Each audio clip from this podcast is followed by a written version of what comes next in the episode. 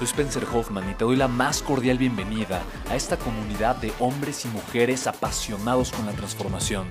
Y es que sabemos que así tiene que ser la vida, habiendo tantos con la mente confundida y plomo en el corazón, desperdiciando su potencial y dejando su vida para después, para nunca.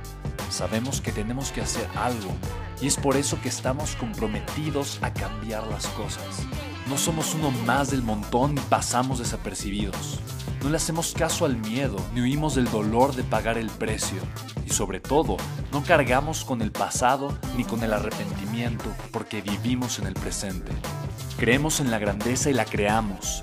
Creemos en quienes lideran con su inteligencia y su pasión y en quienes construyen un imperio con su potencial a pesar de venir de la nada. Aquellos que podemos llamar imprescindibles porque sabemos que ser uno de ellos es cambiar al mundo y dedicar la única vida que tenemos a construir un legado. Bienvenido a tu podcast, Una vida, un legado.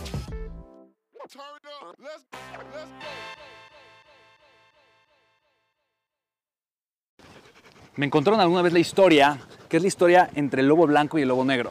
Y es una historia hermosa, una historia eh, de los indios norteamericanos, en donde el jefe indio les explica a todos que los lobos son de alguna forma los que controlan el pensamiento. Y todos tenemos dos, todos tenemos el lobo blanco y el lobo negro.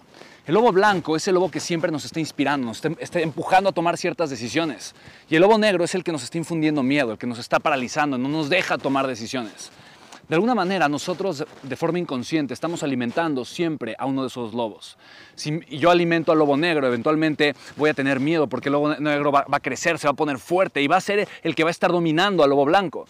Si yo alimento al lobo blanco constantemente, entonces el lobo blanco va a crecer, va a estar fuerte y va a atemorizar al lobo negro. En pocas palabras, ni lobo blanco ni lobo negro pueden desaparecer de nuestras vidas. Los dos van a existir ahí siempre, no los podemos matar.